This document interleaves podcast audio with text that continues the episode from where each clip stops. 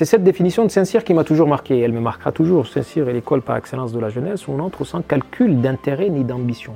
Parce qu'on a le choix. On avait le choix. On n'est pas rentré forcé hein, à Saint-Cyr. Ça n'a pas été facile. C'est pas, pas, si simple. Euh, parce qu'on a, a le goût de l'action et une âme prête à se dévouer à la grandeur de la patrie. Donc, quand on a en référence toutes ces choses-là, on sait et on sait que l'on sert, où que l'on soit, quel que soit son niveau, on sert à quelque chose et on apporte sa contribution. Donc, je ne dirais pas que ce que j'ai vécu, si je l'avais vécu dans une autre unité ou dans une autre armée ou dans un autre cadre, ça aurait été aussi simple. Mais à la Légion, l'avantage, c'est que on sait très bien que les gens ont un parcours de vie, personne ne viendra fouiller, personne ne viendra te titiller, parce que même si les gens sentent hein, qu'il y a quelque chose, personne ne viendra fouiller par indiscrétion. Il y a ce respect qui est quelque chose de très bien, qui permet de préserver son, passé et puis euh, son histoire et euh, ses raisons hein, d'être à la Légion. Bienvenue dans Défense Zone, le podcast qui traite des questions de défense et de sécurité à travers des entretiens avec des militaires, des membres des forces de l'ordre, des personnalités politiques ou encore des entrepreneurs. Dans l'épisode de la semaine dernière, nous vous avons présenté le dernier livre que Défense Zone a édité en format poche et qui renferme 55 témoignages d'officiers d'une promotion de Saint-Cyr. Cette semaine, nous partons à la rencontre de l'un d'entre eux afin de découvrir son parcours hors norme. Après avoir achevé les trois ans de formation au même titre que ses camarades français, Abderrahman Rama, alors élève tchadien, décide de poursuivre son engagement au service de la France dans la Légion étrangère en tant qu'engagé volontaire. Ce si rare képi blanc est désormais haut fonctionnaire dans l'administration française. N'oubliez pas de vous abonner au podcast et également à notre magazine papier en vous rendant sur le site défense-zone.com ou en cliquant sur le lien en description de cet épisode. Nous souhaitons une bonne écoute. Bonjour Abderrahman, est-ce que tu peux te présenter? Oui, bonjour euh, Fred. Euh, Abderrahman Rama, donc euh, de la promotion chef de bataillon de Cointé, 91-94. Hein, j'ai intégré l'école en venant du Tchad, donc envoyé par le gouvernement du Tchad à l'issue donc du coup d'État et de la révolution qui a mis fin au régime d'Hissène Abré en 1980. 10. Et donc euh, moi j'ai rejoint donc euh, la promotion euh, à l'issue donc du départ de mes camarades français en régiment puisque en corps de troupes. Donc pendant leur temps de corps de troupes, donc j'avais rejoint avec mes autres camarades saoudiens, africains. On a rejoint donc le troisième bataillon pendant que eux ils étaient en corps de troupes et donc on les a, on a réintégré le, la formation à l'issue donc de leur retour lorsque nous avions fini donc nous, nos classes. Donc voilà, donc euh, un parcours euh, par Saint-Cyr, mais aussi un autre parcours dans la vie civile et un retour dans le monde militaire. Je pense qu'on aura l'occasion de l'évoquer euh, au cours de notre entretien. Donc voilà, donc plusieurs vies, plusieurs vies, et tout cela avec un point de départ bien entendu, ce passage par les écoles de Coëtquidan et par Saint-Cyr qui a été un marqueur, un transformateur aussi, puisque c'est ce qui a fait de moi ce que je suis aujourd'hui. Hein. Euh, cet ensemble de, de, vies qui ont été construites sur cette base euh, que j'ai acquise ici même à Coët-Quidan euh, durant les trois années. Parce qu'au moment où on enregistre cet entretien, nous sommes dans les locaux de Saint-Cyr, cette école qui héberge tous les ans maintenant le, salon, le, Festival international du livre militaire, et du coup on y présente euh, plusieurs ouvrages, notamment un, livre que, dont tu es le co-auteur, l'un des 55 euh, co-auteurs, qui s'appelle Le choix de l'engagement, euh, dont on mettra des liens en description pour que les gens aillent voir ça. Et avant de revenir sur ce livre et puis sur, cette, sur ces plusieurs vies que tu as, que tu as connues, j'aimerais te poser la question suivante, c'est avant d'intégrer Saint-Cyr, avant de devenir pour le coup officier, enfin de pouvoir devenir officier français, cette école-là qui, forme les officiers français. C'est quoi ton parcours d'avant? Tu étais militaire euh, au Tchad? Non, pas du tout. Pas du tout. Donc euh, j'ai eu la chance de ne pas de, beaucoup voyager. Hein. Déjà cet état d'esprit, donc euh, Saint-Cyr est l'école par excellence de la jeunesse où on entre sans calcul d'ambition ni d'intérêt. Hein. Je ne veux pas vous citer le, parce qu'on a soif de grand air et de mouvement. Donc cette envie, ce, ce, rêve de grand air et de mouvement, je l'ai eu, j'ai eu de la chance très jeune J'ai eu un père, qui, un père qui était administrateur civil et haut fonctionnaire et qui, durant son, parcours hein, professionnel, lui aussi, il a eu une, une parenthèse en tant qu'ambassadeur et spécialiste des langues orientales. Je me suis retrouvé avec lui dans des affectations euh, au Proche et Moyen-Orient. Donc très jeune, j'ai passé ma vie à voyager tous les trois années, à changer de capitale, d'aller à la rencontre des autres. Et, euh, et donc quand j'étais jeune, je rêvais, je n'ai jamais rêvé d'être militaire, mais je rêvais d'être pilote parce que bon, ben, je passais mon temps à voyager. Euh, j'ai rêvé aussi d'être un homme d'action. À l'époque, c'était Kojak, hein, Kojak, Telly Savalas, la fameuse série. Donc je rêvais d'être inspecteur de police, mais jamais d'être militaire. Et donc, euh, euh, j'ai eu la chance d'éviter la guerre au Tchad, hein, la guerre civile, hein, puisque j'étais à, l'étranger. Et lorsque je suis rentré au Tchad, euh, mon père étant à l'époque donc un fidèle du régime d'Hissène Abré, hein, puisqu'il a rejoint donc la capitale en 82 après la victoire de Abré. Donc moi, j'ai rejoint par la suite le Tchad où j'ai finalisé en quelque sorte mon parcours secondaire dans un collège avec les bonnes sœurs, hein, comme on disait en Afrique, les bonnes sœurs, c'est pas péjoratif, euh, par respect, déférence, les gens les appelaient comme ça, du Sacré-Cœur. Et donc, euh, j'étais toujours pas fixé sur mon avenir professionnel. Euh, j'étais pas mauvais élève, et, donc ça désespérait un peu mes enseignants en me disant, vous devriez. Donc, mais moi, je me disais, je, me voyais encore dilettant de voyage, etc. Et mon rêve, ça a été par la suite le déclenchement, c'était euh, bien sûr autour de moi la guerre du Tchad contre la Libye, etc. Euh, c'est là que j'ai commencé un peu à... Et puis aussi j'ai eu la chance, ou la malchance, de passer par des pays qui ont par la suite connu la guerre. Hein. J'ai connu la guerre Iran-Irak, euh, le Liban, puisque on l'a quitté également pendant la guerre civile. Donc j'ai été marqué un peu par la guerre, mais je n'avais jamais vraiment conçu un projet de vie ou de vie professionnelle autour donc de, de, l'uniforme. Et euh, ce que j'ai vécu à la fin au niveau du Tchad, de cette guerre finissante entre le Tchad et la Libye, qui a peut-être un peu forgé les choses. Je me voyais intégrant déjà les, euh, les écoles euh, préparatoires militaires à l'époque au niveau de l'Afrique. Il y en avait quelques-unes qui étaient bien réputées à Bingerville, en Côte d'Ivoire, ou bien au Congo-Brazzaville ou au Sénégal. Euh, mais ma mère, euh, n'y étant pas tout à fait favorable, parce que bon, ben, la guerre euh, entre le Tchad et la Libye faisait rage, et pour elle, c'est risqué d'aller faire une préparation militaire, parce qu'on finirait chair à canon en cas de besoin par le régime envoyé au front. Donc du coup, elle a toujours été hostile. Mais moi, ça a été à ce moment-là mon rêve. Une fois que j'ai obtenu mon bac, je disais, il fallait que j'intègre. Donc là, j'ai rejoint l'armée nationale tchadienne, mais en, tant que jeune euh, élève officier, entre guillemets, où je préparais en même temps le concours pour entrer à Saint-Cyr au titre du Tchad. Et donc j'avais fait une préparation euh, sur mesure, hein. j'avais cette chance-là, à la fois lettres, histoire géo, puisque je suis titulaire d'un bac A4, série A4, donc euh, j'ai préparé à la fois en histoire géo, en droit et en philo, et donc j'ai pu obtenir, gagner obtenir ma place pour rejoindre justement Saint-Cyr à l'issue, pour par la suite revenir et contribuer à la réorganisation de l'armée tchadienne euh, du régime d'Hissène. Donc voilà, c'est ainsi que j'ai pu un peu tardivement euh, concevoir ce projet et j'ai eu la chance de pouvoir le réaliser puisqu'il n'y avait que deux places hein, pour le Tchad. Et donc on, était je ne sais pas combien de candidats. Et euh, contrairement à ce que pensent les uns et les autres, parce que souvent quand on, a, rejoint l'école, souvent les gens me disent Ah bah oui, mais c'est parce que tu es le fils d'eux, parce que. Non, non, j'ai passé un vrai concours où j'ai quand même euh, travaillé pour, et donc euh, ça a été une fierté de pouvoir. Nous étions deux Tchadiens sur la promotion, euh, deux Tchadiens, deux Sénégalais, deux Nigériens, etc. Donc j'ai été fier de rejoindre, bien sûr, cette école et de pouvoir réaliser mon rêve et de quelle façon. Euh, parce que Saint-Cyr, sa réputation, euh, elle dépasse largement les frontières, les frontières hexagonales. Hein. donc euh, pour moi, pouvoir réaliser mon rêve en passant par cette école, c'était, le summum. Donc ça a été un rêve qui a été, qui est né un peu tardivement, mais qui a très vite pu se réaliser dans des très bonnes conditions. Donc voilà. D'accord. Et à ce moment-là, avant d'arriver à Saint-Cyr, tu avais déjà voyagé en France? Euh, en France, non. comme je disais, mon père était,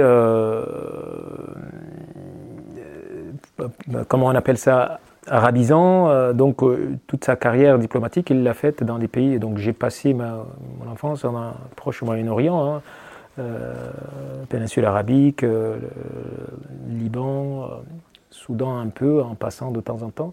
Mais l'Occident, non, je ne le connaissais pas. Par contre, bon, mon père, il a fait ses études. Hein, à l'époque, l'INFOM, c'était euh, le pendant de l'ENA où on formait euh, les administrateurs civils des, pays qui allaient émergents, entre guillemets, euh, des pays qui sortaient de la colonisation. Donc rue de l'Observatoire. et ma mère aussi, par son premier mariage, euh, donc voilà mes liens un peu avec l'armée. Son premier mariage, elle était mariée avec un jeune officier, euh, euh, il était congolais puisqu'elle est d'origine congolaise, et donc elle était venue en France, elle a connu, à l'époque on formait les officiers avant juste l'indépendance, les officiers africains à Saint-Mexan, ensuite lui était spécialisé dans, dans la gendarmerie, donc elle, elle, a connu Melun, donc elle nous en a toujours parlé, hein, mais bon, moi j'ai jamais mis les pieds, donc non, non, je suis arrivé en France, mais vraiment pour rejoindre Coët-Quidan. Donc tu as découvert la France euh, à travers la Bretagne À travers la Bretagne, mais surtout le premier atterrissage, Paris bien sûr, une première nuit au Fort Neuf de Vincennes, euh, le, centre, le district de transit de Paris. Donc voilà la première expérience euh, découverte de Paris où je disais hein, ce ciel rouge qui nous surprend, hein, ciel de pollution parisien à l'époque. Donc voilà, première nuit, et puis le lendemain, et après le train, gare Montparnasse, euh, jusqu'à Gare de Rennes où on était accueillis par notre euh, chef de section qui était venu avec euh, le conducteur nous récupérer à la Gare de Rennes, Gare de Rennes jusqu'à Coët-Quidan, le trajet en voiture. Donc voilà, et vraiment une immersion rapide, un atterrissage presque forcé. Et, en hiver, hein, puisque c'était, on a rejoint donc en février, fin janvier, donc février, donc en plein hiver. ça a été un peu rude, mais bon, c'était quand même très intéressant parce qu'effectivement, cette découverte brutale a fait aussi que tout de suite on rentre dedans et il n'y a, pas le choix. Donc voilà, rentrer dans le dur euh, d'entrée de jeu. comment, comment tu l'as vécu ce, parcours à Saint-Cyr? Est-ce que les premiers jours étaient, étaient très compliqués? Est-ce que tu, tu, imaginais ça comme. Est-ce que tu l'as vécu comme tu l'imaginais ou... Euh, très compliqué. Euh, l'accueil a été. Ce qui était un peu compliqué, c'est de ne pas voir mes camarades de promotion en entier, puisque, comme je disais, mes camarades français, ils ont fait leur classe, hein, et puis ils sont, ils sont partis en corps de troupes. Et donc, euh, nous étions, donc, nous, les étrangers, hein, de la promotion entre nous. Donc, il y avait des Africains, des Saoudiens, et nous étions intégrés dans une promotion euh, d'élèves officiers de réserve. Donc on avait des polytechniciens, euh, nos camarades de l'école militaire corps technique administratif. Et euh, donc c'était vraiment une promotion des OR où nous nous étions intégrés dedans. Et ce qui est difficile, c'était de se dire que nous allions nous quitter puisque après on, on allait retrouver nos camarades qui eux pendant ce temps-là ont eu le temps quatre mois avant nous de faire leur cohésion. Donc pour nous, on savait bien que le challenge allait être là, de pouvoir réintégrer et faire corps avec un groupe qui a eu déjà la possibilité de se connaître auparavant. Mais bon, même s'ils ont eu euh, cet intermède de corps de troupes, euh, euh, leur passage en corps de troupes qui a fait qu'il y a eu quand même, un temps de, séparation et qu'il a fallu eux-mêmes reconstruire quelque chose qu'ils ont bâti quatre mois avant, en amont. Donc euh, c'était ça qui était un peu difficile, de ne pas se dire faisant partie d'une promotion qu'on ne voyait pas. Mais bon, pour l'ensemble, l'intégration s'est bien faite, la prise en main, et puis euh, euh, l'acclimatation. Donc non, en termes de difficulté, non, puisqu'on rentrait réellement dans le vif du sujet une fois qu'on a rejoint la promotion et la partie EOR, je ne dirais pas que c'est pas difficile en soi, mais on, était sur une préparation, vraiment un dégrossissage en quelque sorte avant de rentrer dans le vif du sujet hein, avec toute la promotion euh, au, niveau du troisième bataillon. Voilà. Le, ton passage par Saint-Cyr, ça dure combien de temps? Trois années, donc euh, cette première année euh, qui était en partie faite sans mes camarades de promotion. Ensuite, les camarades de promotion qui sont venus, nous avons fini le troisième bat, on a rejoint le deuxième bataillon une année, et une troisième année, le troisième bat, où on était officier élève donc euh, d'active. Hein. et euh, à l'issue de cette année, nous passions donc en école d'application. Euh, pour ma part, c'était à Montpellier dans l'infanterie. Donc trois années et puis une année de spécialisation à Montpellier pour ma part. D'accord. Et à l'issue de, de Saint-Cyr, de, Saint de, cette formation de trois ans, qu'est-ce qui s'est passé? À l'issue de cette formation de trois années, donc euh, il y a déjà eu un premier, euh, je dirais pas incompréhension, mais euh, pour ma part, il y a eu une première déception puisque moi, comme je vous disais, hein, je rejoins l'armée tchadienne pour qu'elle puisse, pour que je puisse contribuer à sa réorganisation. C'était euh, le but de mon engagement, puisqu'on était une armée de révolution, une armée encore très peu professionnelle. Euh, et, donc l'objectif pour moi, c'était de repartir et de bâtir, euh, contribuer à la construction de cette nouvelle armée sur des nouvelles bases euh, modernes, une armée nationale et non plus une armée donc partisane. Et donc je sentais déjà qu'il y avait très peu d'évolution par rapport au discours et aux messages qui étaient initialement véhiculés. Et sachant que j'ai eu des camarades hein, qui ont participé à cette révolution ou qui sont morts, hein, qui, étaient jeunes, et qui malheureusement, par la suite, je trouvais que le, les engagements n'étaient pas tenus. Donc euh, déjà à la fin presque du 13e bataillon, j'avais euh, émis des doutes quant à la, sincérité du régime à vraiment rentrer dans une, dans une modernisation et la construction d'une armée réellement nationale, parce que je ne me voyais pas euh, servir dans une armée qui était partisane et qui n'avait pas pour objectif premier celui de servir le pays et non pas servir un clan, une région ou autre. Et malheureusement, euh, cette, crainte a été confirmée l'année d'après quand j'étais en application, puisque je reçois des, des, des, camarades, etc. Donc durant les trois années, je n'ai pas eu l'occasion de retourner au Tchad pour voir de, visu. Euh, mais les échos, euh, les informations que j'avais, également les stagiaires tchadiens qui venaient, bon, ben, je voyais que malheureusement, je n'avais pas de, euh, de raison d'espérer une quelconque évolution.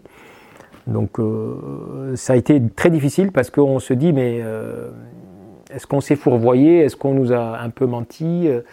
Et euh, c'est un peu la douche froide hein, quand on se dit ben, dans bientôt je vais retourner, je vais commander à des hommes, je vais aller les amener en mission, eux ils vont risquer leur vie, moi aussi, pour des objectifs qui ne sont pas vraiment ceux pour lesquels je me suis engagé.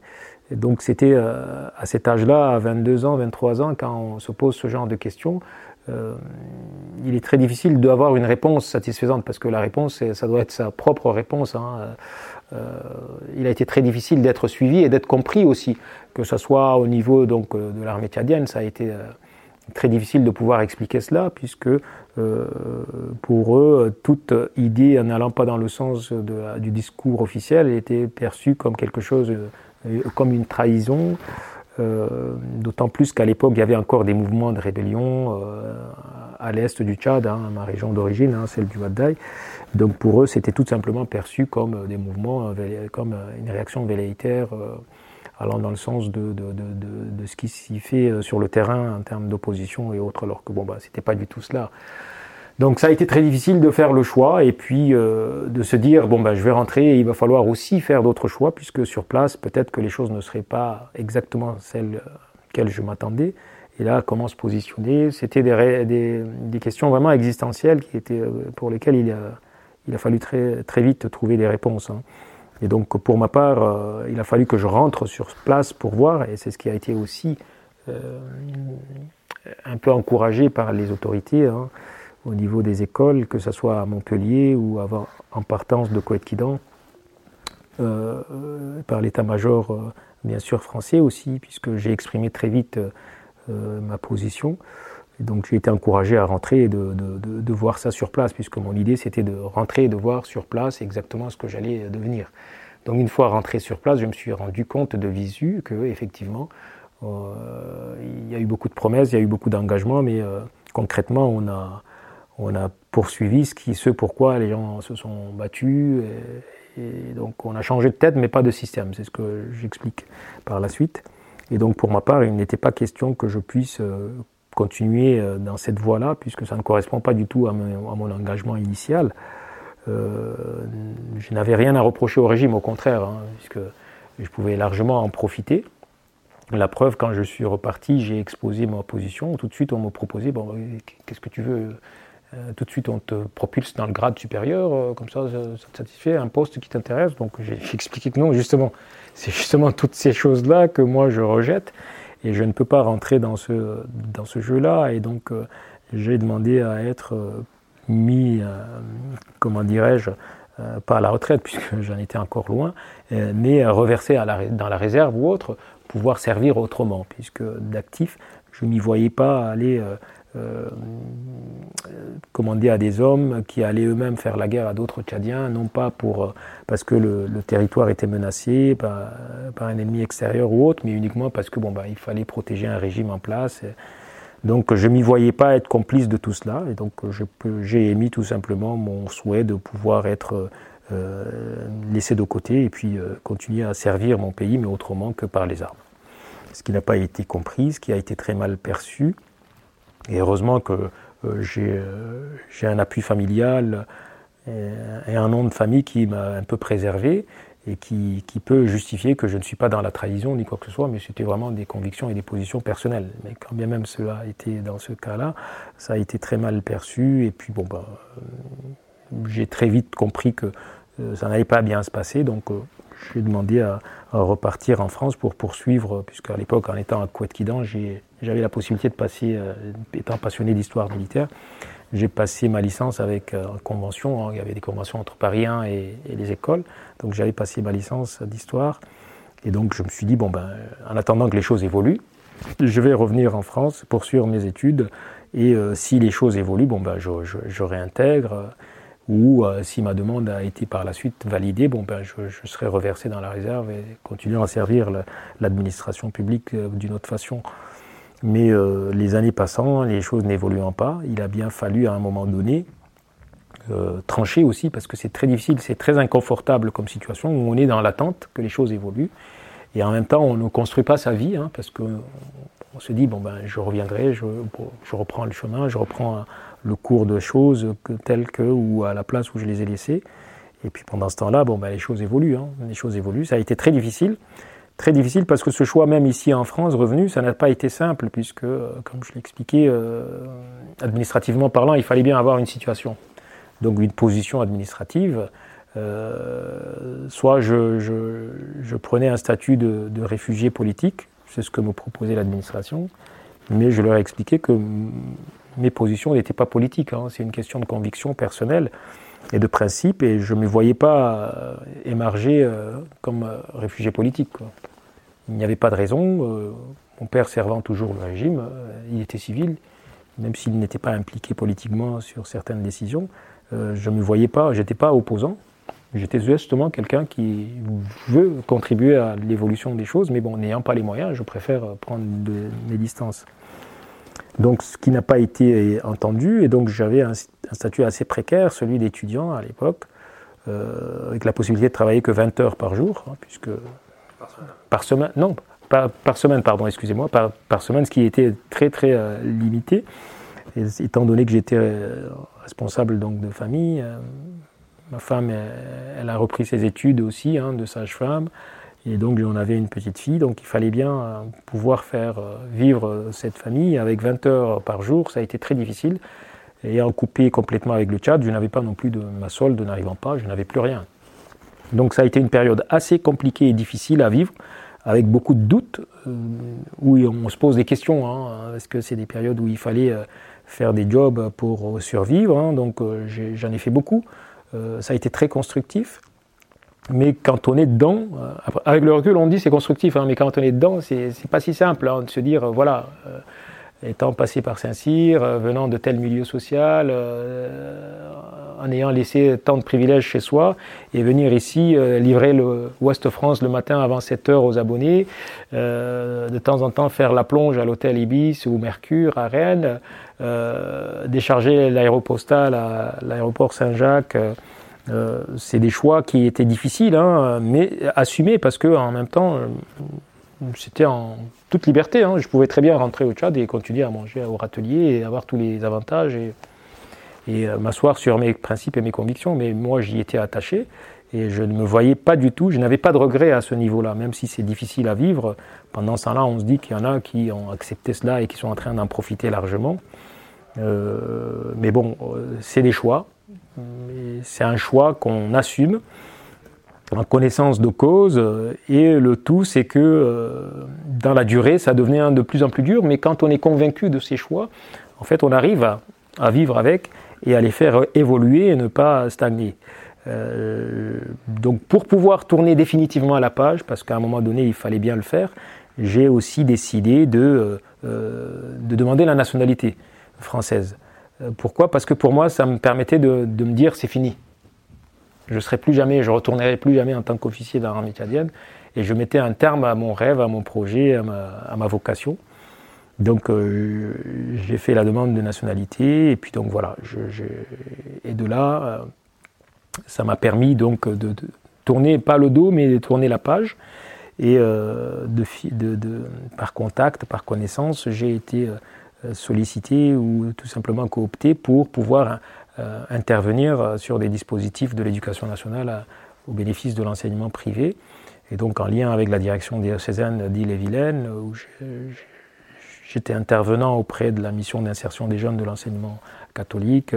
J'ai également contribué euh, à la mise en place de ce qu'on appelait les classes relais. C'est aussi un dispositif euh, d'accompagnement des jeunes qui sont encore sous euh, obligations scolaires. Et, comme tout cela se faisant sous le tutelle de l'éducation nationale, je devais également avoir des heures d'enseignement. Donc, d'où mon parcours, mon DE en histoire à Rennes 2, qui m'a aussi permis de pouvoir avoir un, temps partiel d'enseignant pour pouvoir être payé par l'éducation nationale sur ces missions qui étaient annexes.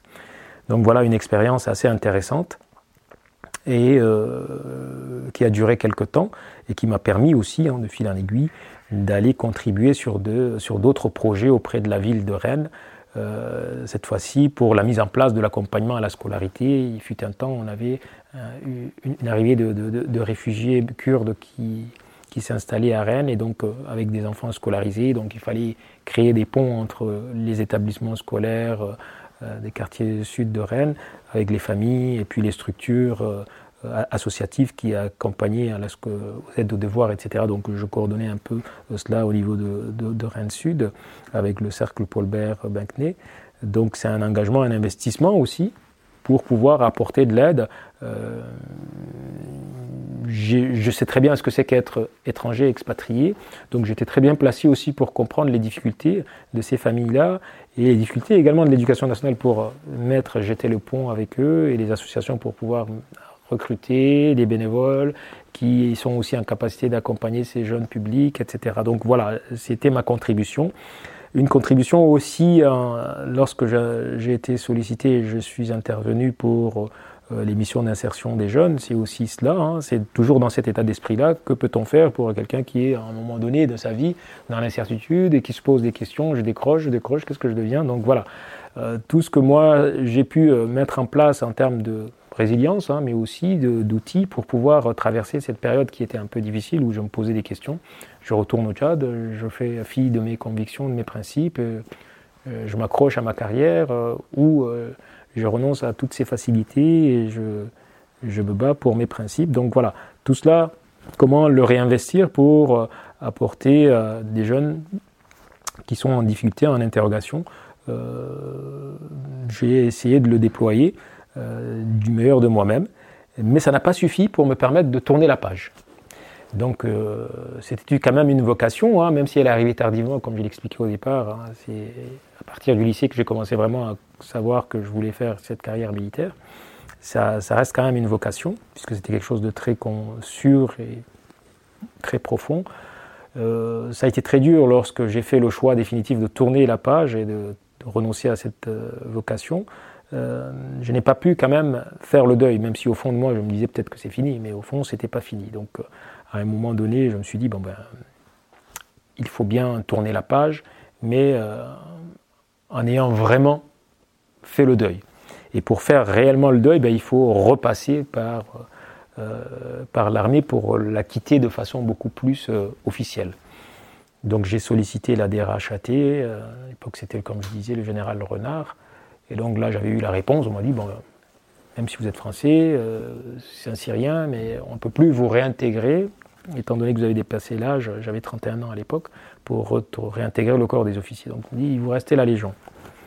Et donc comme ça, j'ai pu, euh, je dis chiche, hein, pourquoi pas, j'ai relevé le défi. Euh, est-ce que j'en étais pas conscient? Non, je ne pense pas. Mais c'était très fort, on dirait un peu l'appel du large. Donc il fallait absolument que je passe par cette étape-là. Si je sais que c'était difficile, c'était la coupure avec la famille, puisque je vous disais que j'avais ma, famille nucléaire qui était avec moi, mais il fallait que je passe par cette étape-là. C'était très important pour moi, donc je suis parti à la Légion, donc Nantes, Nantes, euh, Nogent-sur-Marne, Castelnaudary, choix du régiment où j'étais très bien classé, j'avais la possibilité de partir deuxième rep ou autre, mais bon, j'étais formé à infanterie, fantassin, je voulais poursuivre et passer par l'infanterie, donc j'ai choisi le deuxième REI à Nîmes, qui était bien sûr à l'autre bout de la France par rapport à la Bretagne, mais pour moi c'était plus simple que euh, le deuxième rep à Calvi où il fallait euh, attendre je ne sais pas tous les combien de temps pour pouvoir reprendre le bateau à Marseille, Marseille, train jusqu'à Rennes, c'était pas du tout évident. Donc deuxième REI, un très beau régiment au, duquel, donc, euh, et au sein duquel je me suis vraiment épanoui. Je me suis fait plaisir euh, et, j'ai pu, durant ces cinq années,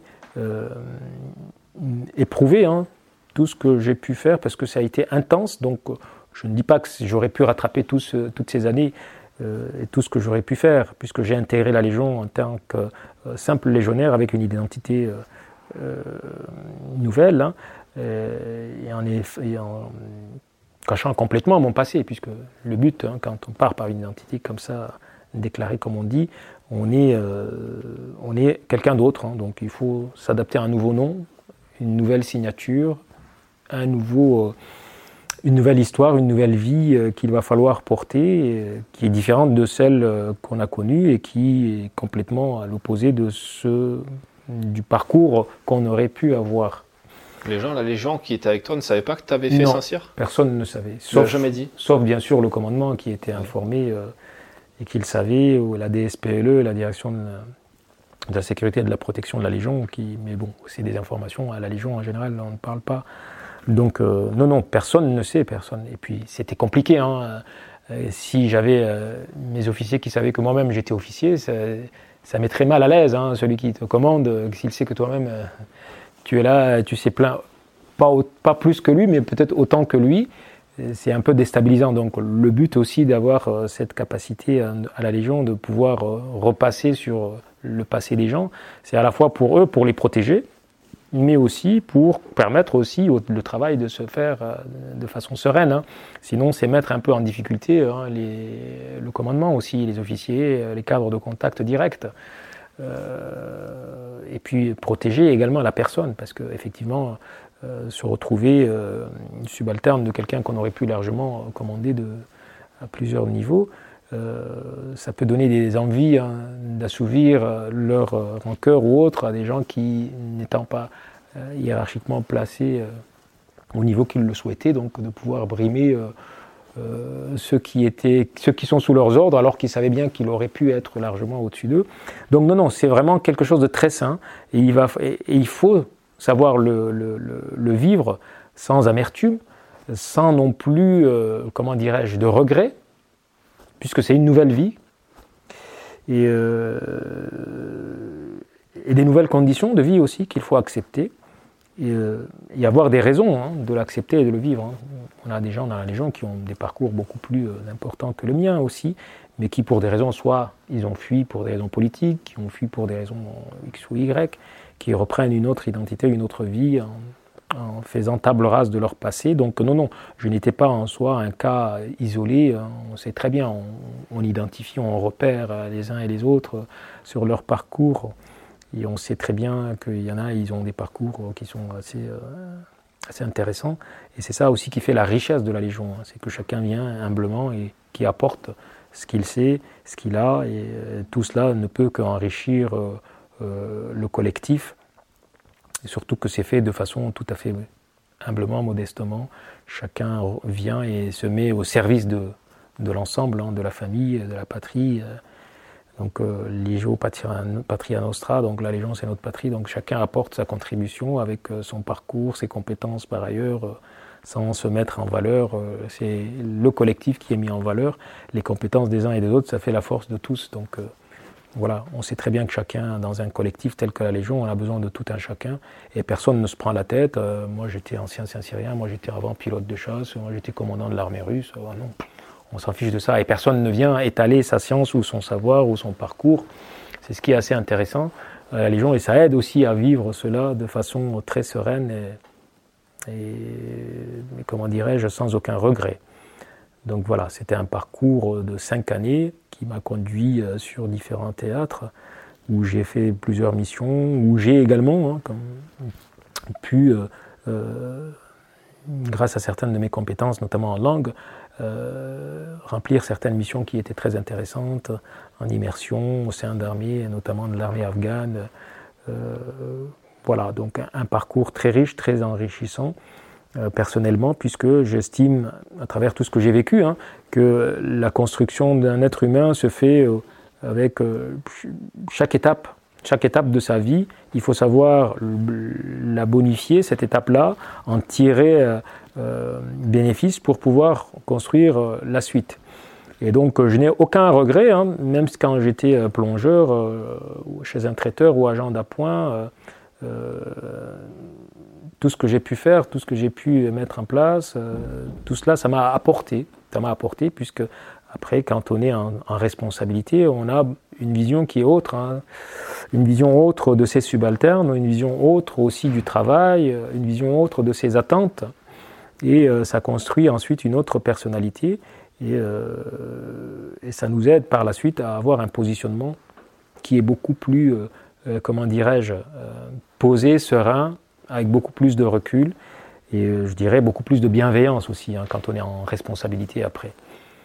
Comme tu l'as très bien dit, ça c'est quelque chose que tu ne peux voir qu'à la fin, quand tu te retournes et que tu as vu tout le chemin parcouru et que là tu vas pouvoir tirer des leçons et tirer de, avoir ce recul nécessaire. Mais quand tu es, euh, euh, quand tu es dans cette ferme à Cassenodari pendant ton premier mois de classe où où tu es, euh, tu es euh, clairement au même niveau que tout le monde et euh, du coup au niveau de gens qui découvrent tout, la langue française, l'usage d'une arme, de... alors que toi tu, tu as déjà eu une belle expérience dans ce domaine, que tu, en plus tu ne peux pas échanger avec les gens, tu ne parles pas de ça, même pas à ton chef de section ou à ton encadrement.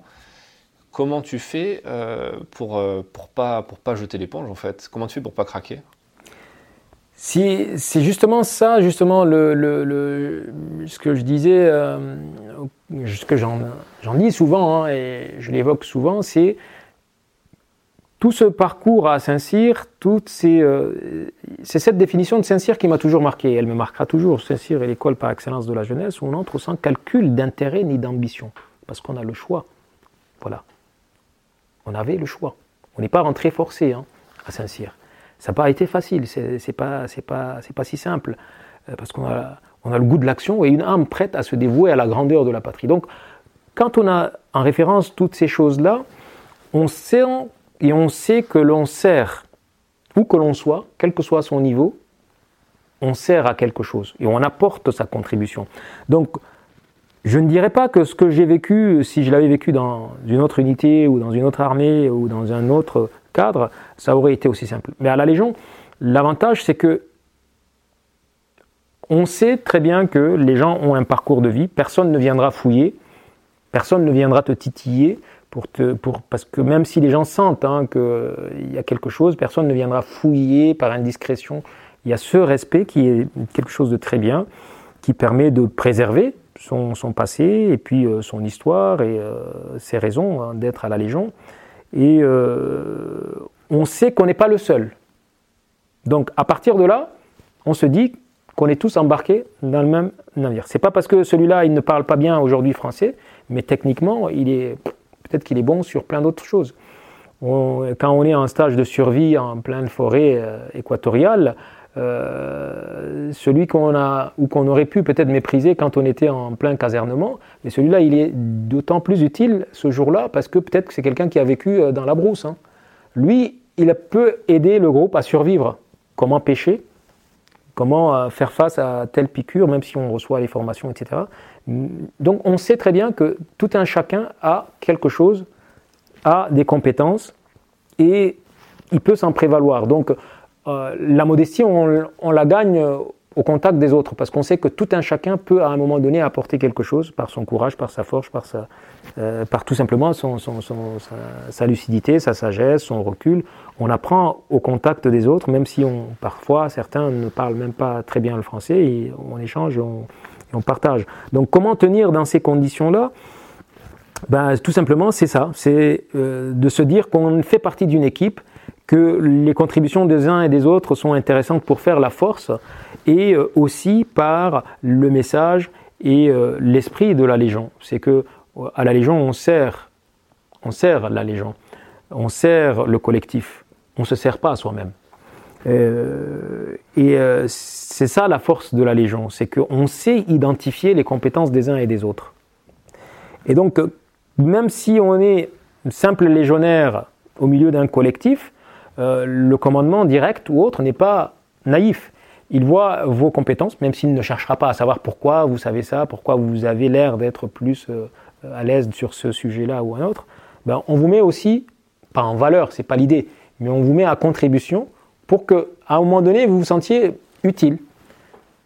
Ne pas se dire, bon, ben, je suis bac plus euh, X, je suis là, qu'est-ce que je fous au milieu de gens qui, peut-être certains n'ont même pas leur certificat? Ben oui, mais celui-là, il me sert autrement. Donc moi, je peux lui apporter autre chose. Je peux être compétent sur telle ou telle chose et faire avancer l'équipe. Et très vite, le commandement peut se rendre compte que, bon, on peut te mettre sur telle ou telle mission, sur telle ou telle autre, ce qui fait qu'à un moment donné, on, on se sent toujours utile on ne se sent pas dévalorisé, on ne se sent pas en surplus, on ne se sent pas, euh, pas à sa place. On trouvera toujours les moyens de faire de telle sorte que tu te sentes utile, que tu puisses apporter réellement les compétences que tu as sans que l'on sache réellement ce que tu as comme bagage. Mais on sait que tu es à l'aise sur tel domaine, tu peux faire cela, et donc on peut te solliciter pour aller en formation. moi, on m'a repéré, euh, j'avais des compétences, euh, j'avais des compétences en langue, hein, puisque au moment où on arrive, on, déclare euh, service donc, euh, de sécurité, etc., quelles sont les compétences qu'on a en langue, etc. Donc, moi, j'étais je suis persanophone, arabophone, donc c'est des éléments que les gens ont dans mon dossier. j'avais aussi peut-être quelques compétences à l'aise, donc on m'a aussi formé pour, on m'a envoyé en formation pour être auxiliaire sanitaire, en plus de mes compétences de, de, de, de, fantassin. Donc voilà, à aucun moment je me suis senti euh, pas à ma place euh, ou en me disant je perds mon temps. Non, on a toujours quelque chose à apporter. Tout de suite, euh, on passe chef d'équipe, tout de suite, on, vous propose telle formation, ben, on vous sent à l'aise là, ben, vous serez toujours utile pour l'équipe, pour le groupe en faisant cela. Ben, on dit oui et puis on y va. Et, on se retrouve en permanence valorisé et à valoriser ses compétences et ses savoirs sans que pour autant on dise clairement ben, je suis ça, je suis ci. Ben non je suis à l'aise là, ça se voit, bon ben tout de suite euh, l'homme qu'il faut à la place qu'il faut. Ça, je l'ai vraiment découverte à la Légion, cette gestion des ressources humaines qui fait qu'on on, se sent pas inutile, on se on se sent pas blasé et on se dit pas je perds mon temps. Non, on perd pas son temps. Surtout quand on sait pourquoi on est là. Moi, je suis venu pour tirer mon baroud d'honneur et c'est le meilleur endroit, hein, la Légion qui, euh, tout le monde rêve d'entrer à la Légion, hein, une place à la Légion, et à combien de candidats Donc je ne l'ai pas volé, je suis arrivé anonyme, personne ne sait d'où je viens, qui je suis. Bon, ben, à mon âge, euh, j'ai pu affronter d'autres jeunes qui sont euh, plus, d'autres volontaires engagés, plus jeunes que moi, plus sportifs. Et voilà, tout ce bagage-là, je le dois à Saint-Cyr aussi, cet état d'esprit, puisque, comme on dit à la Légion, tout se passe dans la tête. Hein. Et tout se passait dans la tête, effectivement, la tête qui commande. Et ça, toutes ces compétences, euh, cette force, je l'ai acquise également euh, par mon passage à Saint-Cyr, toutes ces valeurs, euh, toutes ces idées qui peuvent nous aider, même si après on a du mal. Hein. à la Légion, on ne replonge plus dans les livres. Il hein. ne faut pas jouer à l'intello à la Légion. Tout de suite, on est, on est repéré, donc on évite de lire. voilà, donc, mais tout ce qu'on a acquis, ça reste là, et puis ça continue à nous nourrir. Euh, donc voilà, donc ce qui fait que j'ai pu traverser cette période-là grâce aux, valeurs, grâce à, tout ce que j'ai appris à Coëtquidan, à Saint-Cyr, et euh, tout ce qui m'a construit aussi, puisque comme tu disais, est-ce qu'au moment où on est en train de faire, on est conscient qu'on tire bénéfice ou qu'on met à contribution tout ce qu'on a pu engranger euh, auparavant? Non, je ne pense pas. Je ne pense pas, mais on ne perd pas de vue. On ne perd pas de vue son objectif premier. C'est ça. C'est ça, hein. c'est l'objectif premier. Lorsque je, je, euh, curais les marmites euh, chez, un traiteur que je ne citerai pas pour ne pas faire la publicité euh, d'une rue bien connue à, Rennes, Je ne me posais pas la question. Lorsque l'apprenti qui, est en CAP vient me mettre les gamelles, il faut que je, les lave, je ne me dis pas, bah, lui avec son CAP, moi avec mon bac plus 5, c'est lui qui me donne l'ordre. Non, je ne me pose même pas de question. Je le fais en me faisant avec plaisir et, et en me disant, bah oui, c'est le travail bien accompli. Le travail bien accompli, on peut le faire euh, même si on estime qu'on n'est pas à sa place, mais euh, en fait, euh, c'est moi qui ai choisi d'être là. Hein. J'aurais pu être officier chez moi tranquillement, me faire servir. Mon petit frère, il n'a jamais tenu un balai, il n'a jamais pris un verre, il n'a jamais lavé un verre.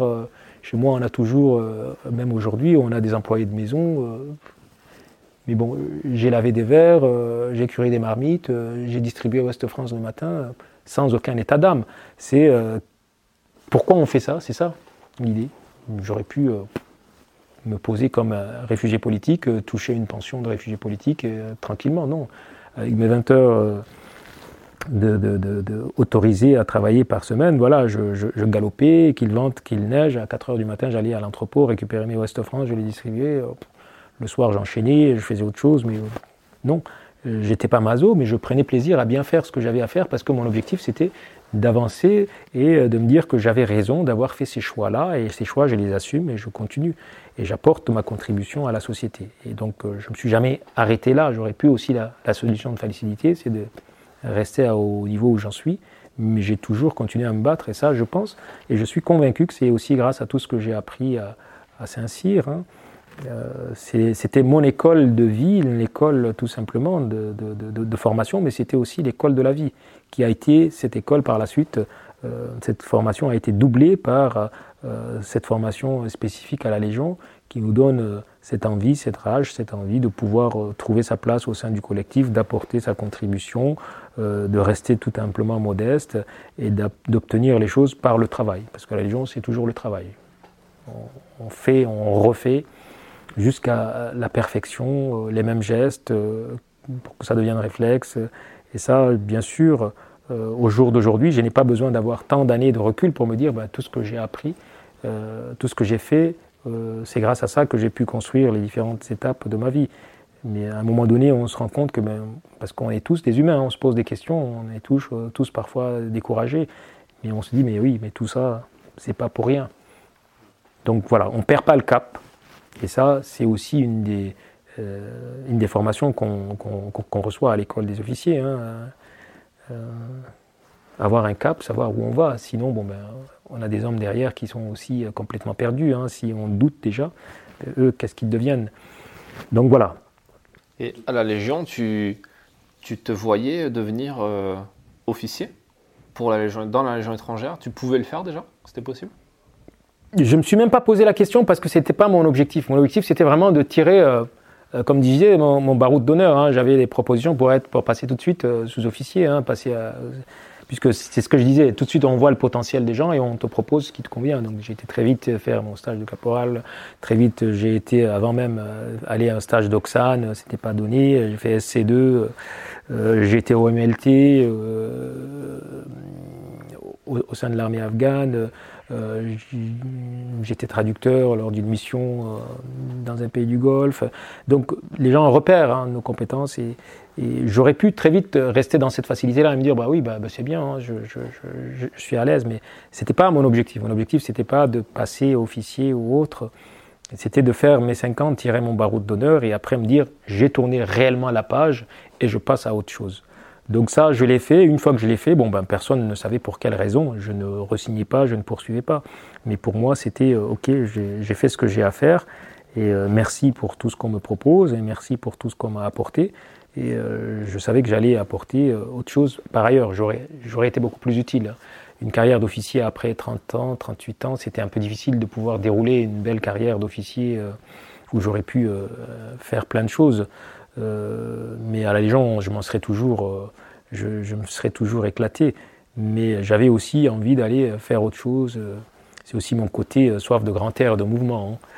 Hein. donc voilà, donc j'ai quitté la Légion sans état d'âme non plus, après avoir fait ce que j'ai à faire, après avoir beaucoup reçu, et, je vais continuer à apporter tout ce que j'ai pu engranger pareil. Et même à la fin, quand tu as quitté la Légion, tu, tu l'as dit à personne? Tu l'as pas dit à ton encadrement euh, que tu avais Personne ne sait, même, même aujourd'hui, non. C'est vrai? Même aujourd'hui, personne ne sait. Tout simplement parce que avec des gens, même j'étais en, en, OMLT ou en mission, avec des gens, des, soldats ou des officiers d'une autre, de la régulière, on, va dire ça comme ça, dans le cadre des GTI, etc., où j'ai beaucoup travaillé avec eux. Mais les gens, on a gardé de très bons rapports, et jusqu'à ce jour, les gens ne savent pas qui je suis réellement. Euh, tout simplement parce que c'est pas vraiment l'envie de rester dans le, dans le secret ou dans le non. J'estime qu'il y a eu à un moment donné, euh, j'étais quelqu'un d'autre et là aujourd'hui je ne le suis plus je respecte cela pour que, d'une part, les gens ne se sentent pas trahis non plus, hein, parce que euh, les gens le croyaient réellement que je le suis. J'ai peut-être, je suis peut-être un très bon acteur. Hein. Tant mieux pour moi. À aucun moment il y a eu un doute de la part de qui que ce soit, hein. même des gens qui sont très proches, avec qui on était en mission, etc. Donc ces gens-là m'ont toujours connu quelqu'un d'autre. Donc revenir et leur dire, ben, au fait, j'étais pas celui-là j'ai un sentiment comme si un peu je, les ai trompés, je les ai trompés. Et euh, je ne veux pas de cela, donc ce qui fait qu'effectivement, euh, jusqu'à aujourd'hui, personne ne sait réellement qui je suis. Sauf les gens qui écouteront ce podcast. Ils auront du mal à faire le lien, puisqu'ils n'ont pas toutes les parties. Donc, à moins qu'ils soient assez euh, dans l'investigation, hein, de bons journalistes comme toi, ils vont retrouver les petits liens. Et puis, et puis, et puis je ne suis pas sur les réseaux sociaux exprès aussi pour ça. Euh, pour justement couper, mais c'est pas par crainte du régime tchadien. Hein. Non, non, le régime tchadien, j'ai pas du tout de, crainte. Euh, je n'ai jamais été virulent ni un opposant, donc c'est des choix. Et même si c'est pas compris, c'est des choix qui ont été toujours respectueux des autres. Euh, pour revenir sur la question du Tchad justement, parce que quand tu t'engages à Saint-Cyr, tu t'engages pour, euh, pour ton pays, parce que tu crois à un avenir différent pour ton, pour ton pays. Quand tu, quand tu termines Saint-Cyr, tu, tu, comprends que cet avenir est, peu probable et, et, quelque part tu cherches un nouveau sens à ta vie, oui. en quelque sorte. Bien sûr. Euh, et un, nouveau, un nouvel engagement, un nouveau sens à ton engagement. Le, le fait de, de, t'impliquer dans la vie euh, civile française et puis ensuite dans la Légion, ça veut dire quoi? Ça veut dire que ton engagement, il a changé euh, au profit de la France? Ou comment toi, tu, avec le recul maintenant, comment tu vois ça? Est-ce que tu as, as, conscience de ce changement? Est-ce que tu le... Comment tu le, tu le ah oui, comme un changement à ce moment-là? Oui, oui, c'est un changement, c'est un véritable changement. C'est pour ça que je disais c'est vraiment existentiel. C'est existentiel dans le sens où euh, je me suis engagé à la Légion une fois que je suis français. Hein. donc euh, je ne me suis pas engagé à la Légion pour avoir la nationalité ou pour. Non, non. Euh, j'ai accepté les restrictions de la Légion en étant déjà français, alors que j'aurais pu euh, m'en affranchir, comme je l'ai dit, hein, très vite accepter le régime de le statut de réfugié politique et avoir tous les bénéfices. Et parce qu'en plus, l'ironie du sort, c'est que quand tu t'engages dans la Légion, tu, tu, perds ta nationalité française le temps de je ton perds ma nationalité tu française. redeviens tchadien. Voilà. Je, je, je, même pas tchadien, puisque à la Légion, j'ai pris une autre nationalité pour justement embrouiller complètement les pistes. Donc j'ai une autre nationalité avec un autre nom qui aucun lien, personne ne sait que je suis d'origine tchadienne, etc. Donc non, non, je perds tout, je perds tout. Euh, mes comptes en banque, je, perds tout, mon permis, euh, tout ce que je, peux, euh, non, je perds tout. Donc je, renonce à beaucoup de choses. Donc effectivement, et là on prend conscience, on se dit mais pourquoi je le fais? Mais je le fais aussi parce que j'estime que la, France m'a beaucoup donné. La France m'a beaucoup donné dans le sens où quand on arrive à 20 ans, on intègre l'armée, à 21 ans, 22 ans, on commence à douter de son avenir. Et euh, j'aurais pu, euh, c'était l'époque où le Canada ouvrait les portes à tout le monde, euh, tout le monde était, il y avait les green cards, j'ai mon frère qui est ingénieur informaticien aux États-Unis qui me dit, mais bien, non, ça m'a jamais tenté, j'ai jamais tenté green card ou quoi que ce soit. le Canada, jamais. Pourquoi la France? Ben Parce que justement, j'estimais que quand j'étais en difficulté, la France même si j'étais revenu, je ne suis pas d'accord hein, avec euh, les positions de la France, avec euh, la gestion de, la situation au Tchad depuis, euh, bientôt 25 ans. On a fermé les yeux, mais bon, ça c'est des intérêts, hein, les intérêts, les intérêts des États, c'est des intérêts qui dépassent largement les intérêts des individus.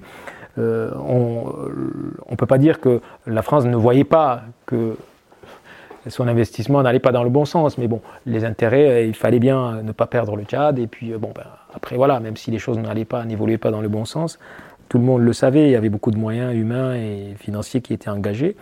Bon, c'était, je ne vais pas dire c'est du gâchis, mais bon, euh, tout cela a un peu servi des intérêts de la France aussi. Hein. La France est toujours présente. Le Tchad, c'est pas pas un pays qu'il faut perdre. on a vu aussi le rôle joué par le Tchad dans, dans la guerre au Sahel. tout ça, bon ben, c'était aussi le prix à payer. Hein. Mais en termes d'évolution de, pour le Tchad, depuis 91, il n'y a pas d'évolution. Il n'y a pas d'évolution. Euh, au Tchad aujourd'hui, euh, le Tchad a été un producteur, pays producteur de pétrole.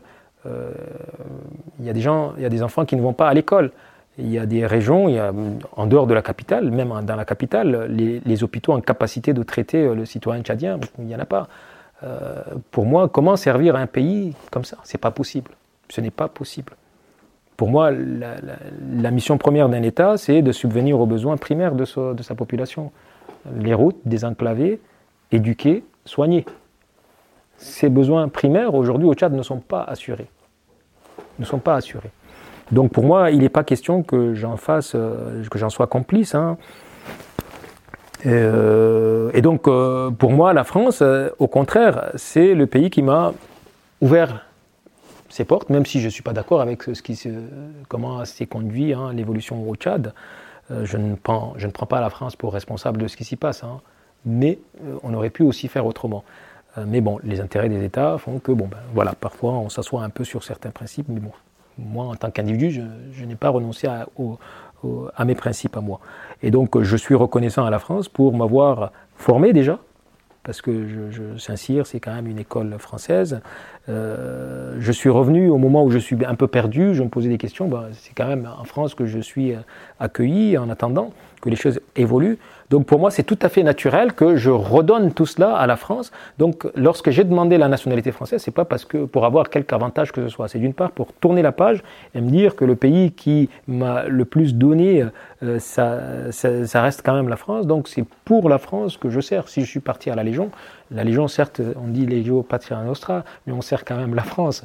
Donc euh, c'est pour la France que j'ai risqué ma vie, euh, c'est pour la France que j'ai pris les armes. Je n'ai aucun état d'âme. Si c'est à refaire, je le referai, mais encore une fois. Donc m'engager, mon, engagement n'a jamais changé. Quand on s'engage, quand on choisit la carrière des armes, c'est pour servir.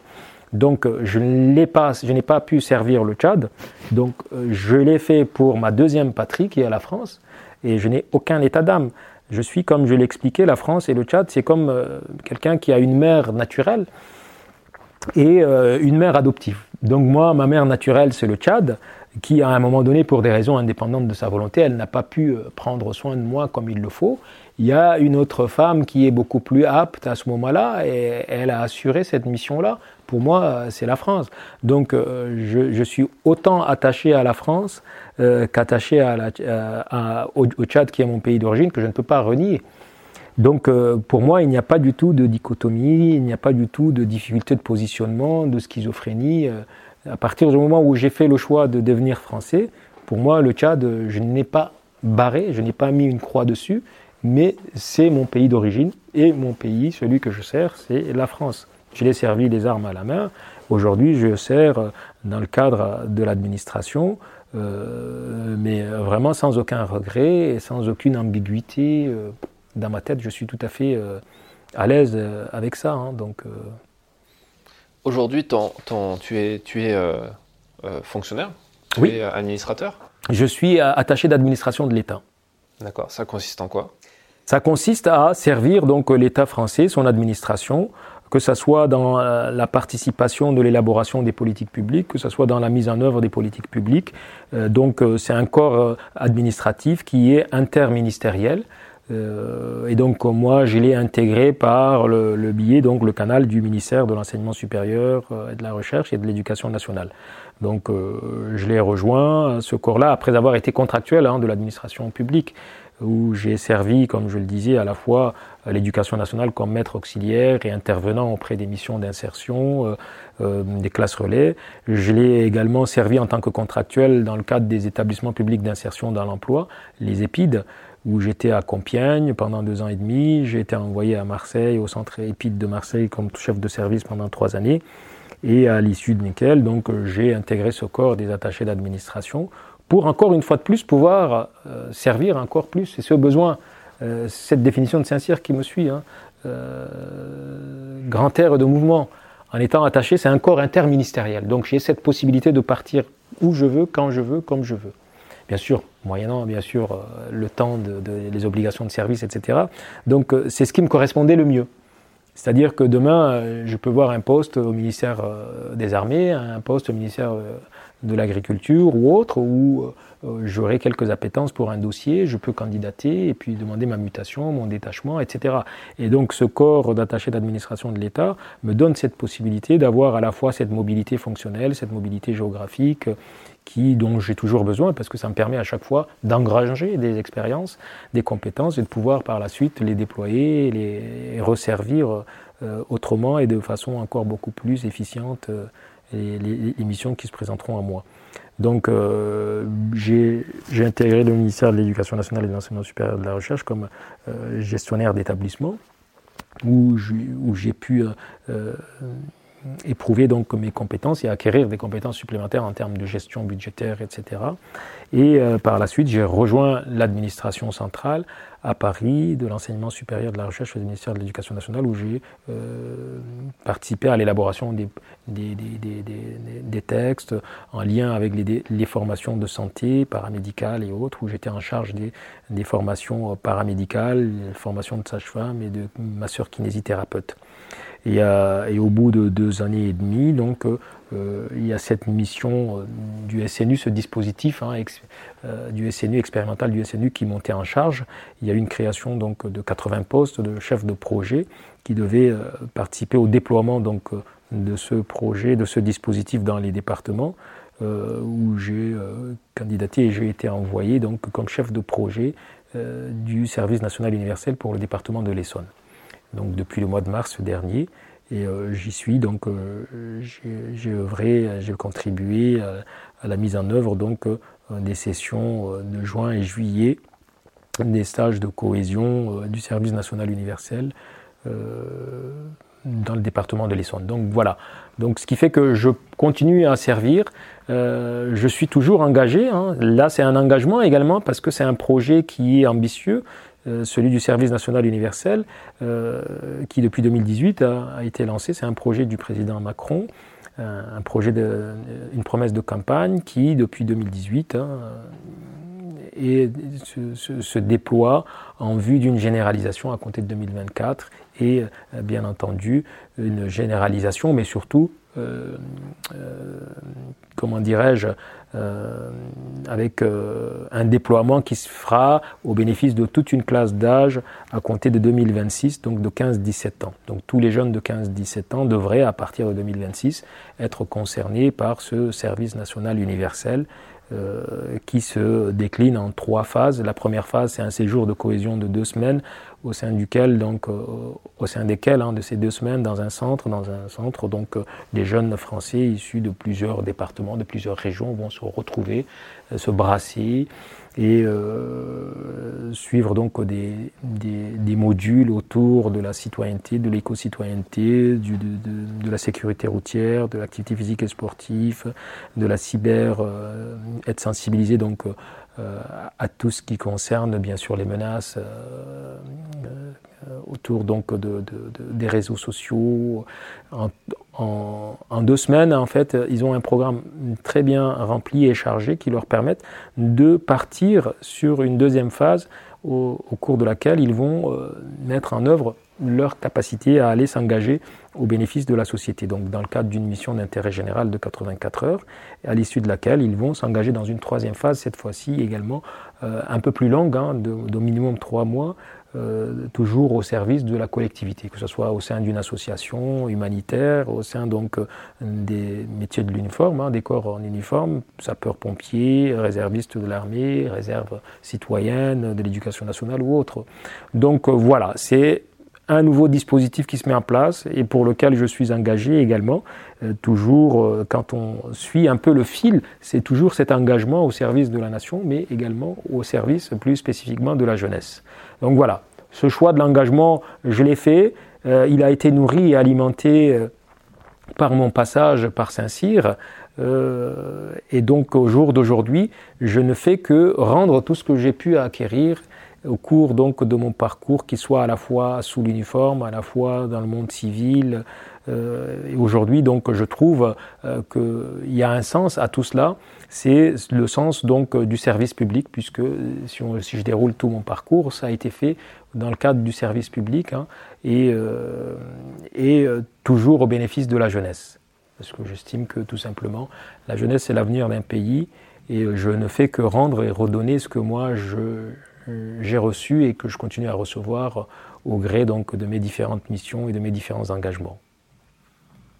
Justement, euh, en parlant d'engagement, donc, euh, tu, fais partie de ces 55 auteurs, euh, je, je, disais tout à l'heure, qui, ont, qui, ont, écrit une partie de leur mémoire, parce que à t'écouter, on sent bien qu'il faudrait quelques, plus que quelques pages pour, pour écrire ton histoire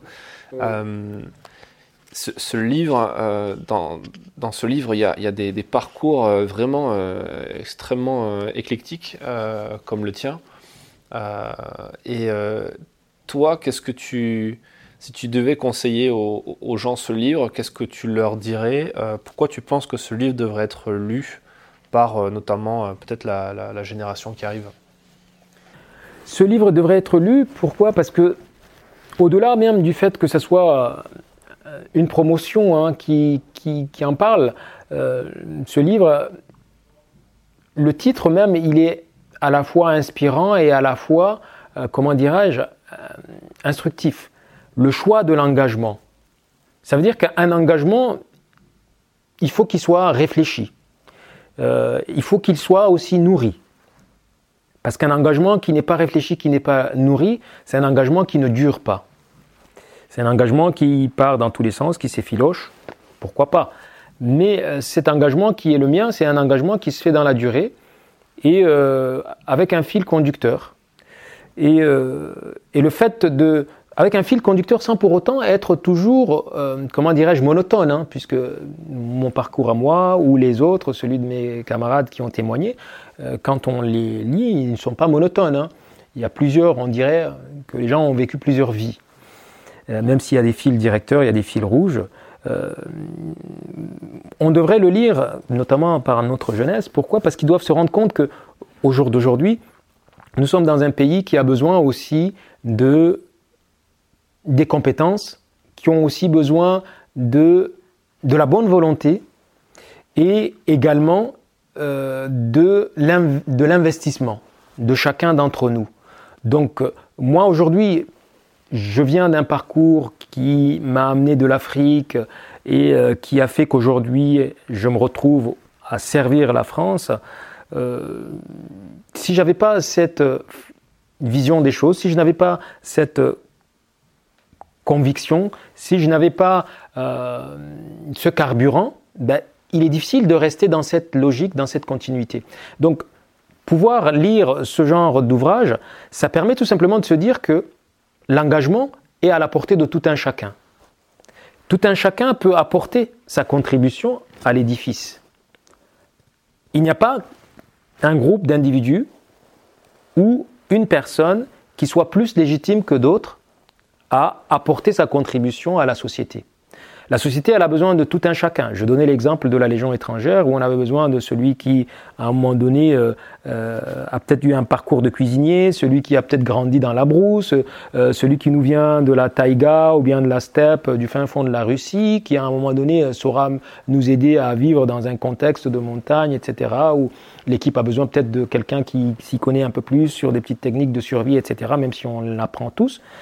On a besoin tous des uns et des autres. Et à un moment donné, si la personne qui a ces compétences-là, à un moment donné, se met en retrait et dit bon, ça ne me regarde pas, tout le monde, ben, elle a raté quelque chose.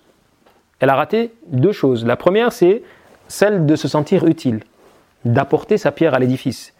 Elle, elle aurait raté également la possibilité, tout simplement, de euh, se mettre en valeur, tout simplement. Parce que tout un chacun, on sait bien, hein, pyramide de Maslow, on a tous besoin aussi, à un moment donné, de reconnaissance. Donc, euh, à un moment donné, quand, on apporte quelque chose, les gens vous le renvoient, sont reconnaissants. Peut-être en vous le disant, peut-être en l'exprimant autrement, mais on a tous besoin de cette reconnaissance-là. Alors, le fait de s'engager, ben, on peut satisfaire plusieurs besoins, à la fois celui de la reconnaissance à la fois celui de se sentir utile. Et le fait de s'engager, ben, c'est tout simplement de se dire que ma petite contribution, à un moment donné, elle peut être d'un grand apport pour les uns et pour les autres, voire pour le collectif. Et il ne faut pas désespérer. À travers cet ouvrage, on le voit bien. Plusieurs expériences, plusieurs vies, plusieurs contextes, et à tout moment, chacun a apporté quelque chose à l'édifice, a apporté sa contribution. Un peu comme le colibri. Hein. Si le colibri sous-estimait sa capacité, ben, il n'aurait rien fait. Peut-être il n'en est pas conscient. Mais grâce au fait qu'il fasse le tour de toutes les fleurs, ben, il arrive à butiner. Et donc en butinant, qu'est-ce qu'il fait? En aspirant le nectar, ben, il en remet là, il, contribue à la pollinisation. Donc nous, c'est pareil. Nous contribuons à apporter aux uns et aux autres, à la société, ce que la société nous a donné à un moment donné. Et le fait de lire cet ouvrage, ben, on se dit que, en fait, oui, oui, moi aussi, je peux apporter quelque chose aux autres. Ce que j'estime peut-être pas utile ou pas important, ben non, à un moment donné, ça pu servir à quelqu'un et ça a forcément servi au collectif. Même si on n'a pas le remerciement, même si on n'a pas la gratitude, mais sa gratitude de se dire bah, tout simplement d'en être conscient que je suis utile, que je fais partie du maillon, que je fais partie de la chaîne. Et donc, euh, lire cet ouvrage, pour moi, il est important à la fois pour des jeunes qui vont s'engager dans la vie, qui sont aujourd'hui dans un moment un peu compliqué. Hein. On voit bien les difficultés du monde de l'emploi, les, et ainsi de suite. Donc ne jamais douter, ne jamais douter que la vie, c'est comme une sorte de, d'édifice qu'on construit avec des briques. Et il ne faut jamais désespérer. Je ne pas en tête cette expression euh, ou cette citation qui dit que c'est avec les pierres, hein, les mauvaises pierres euh, sur le chemin qu'on peut construire aussi des belles, euh, faire des belles constructions. Donc dans sa vie, tout est utile. Quand je distribuais Ouest France le matin à 4 h du matin, j'allais à l'entrepôt, ben, bien sûr que j'en, j'en bavais, hein, quand il vente, quand il pleut. Mais bon, ça, ça m'a construit. Je sais ce que c'est qu'être ponctuel. Demain, quand je manage des gens, je les vois à la tâche, ben, je sais apprécier et respecter leur travail. Donc forcément, je ne manage pas les gens comme si euh, j'étais détaché, je ne sais pas ce que c'est que la difficulté de la tâche qu'ils mènent. Je sais reconnaître, je sais gratifier, je sais remercier. Est-ce que tu as conscience, quand tu fais ça, de, euh, de la, possibilité euh, de, de que ça pourrait être perçu euh, par toi et par les autres quand tu leur expliques ça objectivement comme une injustice? Peut-être dans le sens où, tu vois, quand tu, tu passes d'un univers à un autre, tu vois, ça me fait penser à cette histoire d'un d'un ministre afghan qui, euh, qui, après avoir fui Kaboul, s'est retrouvé à être euh, livreur, livreur Uber Eats. oui, c'est ça, oui. Et tu vois, on pourrait imaginer. J'ai lu cette histoire-là aussi. C'est pas le même sens d'engagement, mais en tout cas, c'est quand même une, une, une chute dans l'escalier social qui est, qui est, quand même assez brutale. Et toi, quand tu te retrouves à être commandé euh, par des, des, des gens à, à, la Légion, parce que la Légion, même si c'est effectivement une belle boutique et que c'est incroyable, euh, pour avoir vu comment ça se passe, les classes, les formations, c'est quand même quelque chose de très dur. Oui. Euh, de très, euh, si on voyait ça de l'extérieur sans explication, on pourrait même penser qu'il y a de la brimade, etc. oui, oui. vivre ça en étant quelqu'un qui a appris à manager, à commander dans la meilleure école en France, enfin, c'est qui est censé être la réputée comme la, la meilleure. comment tu fais pour pas te dire c'est injuste, quoi? Oui, par moment, on se le dit. Hein. Surtout, on se dit, bah, pendant ce temps-là, ceux qui ne méritent pas, ils sont euh, au Tchad ou ailleurs en train d'en profiter euh, largement, et moi, je suis en train d'en baver.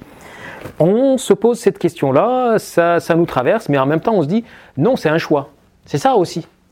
Le titre de l'ouvrage, c'est le choix de l'engagement. C'est un choix. J'aurais pu accepter de manger à ce râtelier-là et d'avoir une très belle carrière, euh, voilà. mais est-ce que j'aurais été bien dans ma peau? Est-ce que je me serais regardé dans la glace euh, sereinement? Est-ce que je, euh, j'aurais été à l'aise pour raconter tout cela à mes enfants dans quelques années, à mes petits-enfants? Je donne l'exemple, il y a quelques années, mon fils était un peu plus jeune. Euh, quand il me voyait galérer, courir pour survivre, pour, pour joindre les deux bouts, on est parti après au, Tchad et il a vu les conditions de vie de ma famille, etc., les, les employés de maison, etc. Il me dit, mais Qu'est-ce que tu fais là-bas en France ça, Tu aurais été bien. Ben, je lui ai dit, ben, je lui ai expliqué. Mais il ne comprenait toujours pas. quand on est jeune pré-ado, ben, c'est la facilité, c'est l'aisance matérielle. Pourquoi est-ce que. Qu'est-ce qui fait que. Et quelques années après, il fait des études de langue, et donc il est parti aussi au Tchad pour pratiquer la langue avant de pouvoir partir à, l'étranger. Donc il est parti, il a vu, et c'est là qu'il a vu les dissonances hein, au niveau du régime, et c'est là maintenant qu'il a un peu compris donc, on est à la fois confronté au regard des autres qui disent Mais pourquoi tu fais ça? Ben, le, ministre afghan, il, aurait pu hein, retourner sa veste et, rester jouer dans la cour avec les autres hein, et bénéficier euh, des avantages qu'il avait sur place. Mais c'est le choix qu'il a fait. Ce choix, il savait très bien qu'il allait amener à vivre des périodes très difficiles, qu'il allait euh, redescendre peut-être dans l'échelle, hein, comme vous dites, l'échelle sociale ou autre. Mais Toujours est-il qu'il est en accord avec lui-même. Je ne dis pas que c'est facile, mais c'est des périodes très difficiles, c'est des choix, et les choix, il faut les assumer. Et donc, le fait de lire, pour revenir à votre question, pourquoi euh, le conseiller cet ouvrage-là, c'est de se dire que dans la vie, on sera amené à vivre des choses qui ne sont pas toujours faciles. Mais à partir du moment où on sait pourquoi on, fait ce choix-là, ben, d'une part, ça nous aide aussi à pouvoir bien les vivre, ces choses-là, et euh, de pouvoir les assumer. Dans la vie, il faut assumer les choix qu'on fait. Et on ne dit pas que tous les choix sont bons, mais à partir du moment où on les a faits, ben, il, faut, savoir les assumer. Donc le choix de l'engagement, il est là aussi. Hein. J'aurais pu choisir de m'engager avec ce régime-là, et depuis 25 ans, bon ben, peut-être aujourd'hui je suis général, hein, pourquoi pas, c'est pas compliqué. Euh, pendant que j'étais euh, légionnaire, euh, mes promotionnaires étaient chefs de corps, ils, commandaient leur régiment, hein, mes, promotionnaires de Saint-Cyr et autres. Il y en a au Tchad qui sont arrivés après moi et qui étaient déjà généraux. Hein. mais je n'ai jamais eu de regret. Je n'ai jamais eu de regret parce que c'était mon choix. Mon choix, c'était celui de, m'engager en étant en accord avec moi-même, mais toujours en me disant, ben, je, je suis peut-être utile là plutôt que là-bas, en étant mal dans ma peau, et en bénéficiant et en profitant donc des avantages euh, matériels et autres. Euh, voilà, donc euh, le choix de l'engagement, il faut le lire parce que c'est tout simplement un exemple parmi d'autres de, concret de ce que peut être une vie. Ça veut dire aujourd'hui la vie n'est pas monotone. La vie, on peut être confronté à des, à des choses imprévues. Et comment pouvoir rebondir? C'est aussi un exemple de résilience. Tous les, tous les récits, c'est des exemples de résilience. Comment à chaque fois on, affronte des nouvelles situations et on rebondit parce qu'on a quand même un peu de bagages, on a un peu d'acquis et on les redéploie pour pouvoir avancer et, euh, continuer donc le combat de la vie. Et comme euh, disait Nietzsche dans son ouvrage euh, Le crépuscule des idoles, il disait, je ne suis pas germanophone, hein, comment il disait et comment c'était traduit, à l'école de guerre de la vie, ce qui ne te tue pas te rend fort. Ben voilà. Donc aujourd'hui, on a beaucoup de jeunes qui renoncent facilement. On a une société avec de la jeunesse qui zapping, moindre difficulté, je tourne bride. Ben non. Voilà. La lecture de cet ouvrage-là peut aussi donner des exemples de, comment je peux rebondir, comment je peux continuer, que la vie que la vie, elle peut continuer. C'est quel sens on peut lui donner? C'est ça. Être maître de sa vie. Et c'est ça, le mot choix a son importance. C'est choisir. On est acteur. C'est un peu, c'est un peu quelque part une, double lecture de ce titre qui serait euh, le choix de l'engagement euh, pour les autres, mais aussi le choix de l'engagement euh, pour soi-même et le fait de choisir ses engagements et de, de se forcer quelque part à s'y tenir. Et... Exactement. Parce que quand on s'engage, au final, c'est pas que pour soi. Hein. Le camarade qui sert à la gendarmerie, euh, ben, c'est pas que pour lui, c'est pas que pour sa carrière. Il a derrière, je sers mon pays. Euh, celui qui, forme donc euh, les policiers afghans au fond de l'Afghanistan, c'est aussi pour les autres. Le camarade qui a choisi la voie civile et qui sert l'administration en tant que haut fonctionnaire, c'est aussi Peut-être il réalise quelque chose pour lui, mais c'est toujours au service des autres. Donc ce choix, bien sûr, c'est à la fois pour soi, mais au final, il faut qu'il soit bien réfléchi et mûri pour qu'il puisse être bénéfique aux autres. Donc, et ça, effectivement, c'est une double lecture qui peut être euh, très intéressante parce que chacun y trouvera son compte il n'y a pas de leçon donnée hein, dans cet ouvrage-là. Personne, aucun des contributeurs n'a la prétention de donner des leçons de vie à qui que ce soit, mais des exemples de choix, euh, d'engagement pour soi, pour, la, pour les autres, euh, qui peuvent tout simplement nourrir la réflexion, euh, aider quelqu'un qui à un moment donné en, en doute, de pouvoir aussi rebondir, de se dire que ben non, peut-être je traverse une période très difficile, d'échec, de ce que je crois être un échec, mais au bout du compte, euh, si je le capitalise, je peux en faire une réussite. Le jeune qui doute aussi de l'avenir, ben non, c'est aussi un exemple pour lui dire que non, non, euh, l'avenir n'est pas bouché, rien n'est euh, acté d'avance, c'est qu'est-ce qu'on en fait, comment on le perçoit, comment on le conçoit, comment on le construit son avenir, et à ce qu'on se donne les moyens d'y parvenir, c'est ça aussi. Eh ben, c'est une très bonne conclusion et, on encourage les gens qui nous écoutent à lire ce livre. Euh, merci euh, pour cet échange. Merci à toi aussi d'être euh, dans l'accompagnement de ce beau projet, de ce bel ouvrage et d'y croire. Et merci pour ton choix de nous accompagner et ton engagement aussi. Ce sera effectivement l'engagement de, de, Zone, qui est, qui est, aussi une maison d'édition qui, ne, ne s'occupe pas que d'un magazine, mais aussi de livres qu'on juge intéressants pour faire avancer le, avancer les choses. Merci. Merci à toi. Merci d'avoir écouté cet épisode jusqu'à la fin. S'il vous a plu, partagez-le autour de vous et abonnez-vous au podcast pour ne pas rater les prochains. Défense Zone, c'est aussi un magazine en ligne et en version papier disponible sur le site internet défense-zone.com. Rendez-vous en description pour plus d'informations et à très vite dans un prochain épisode.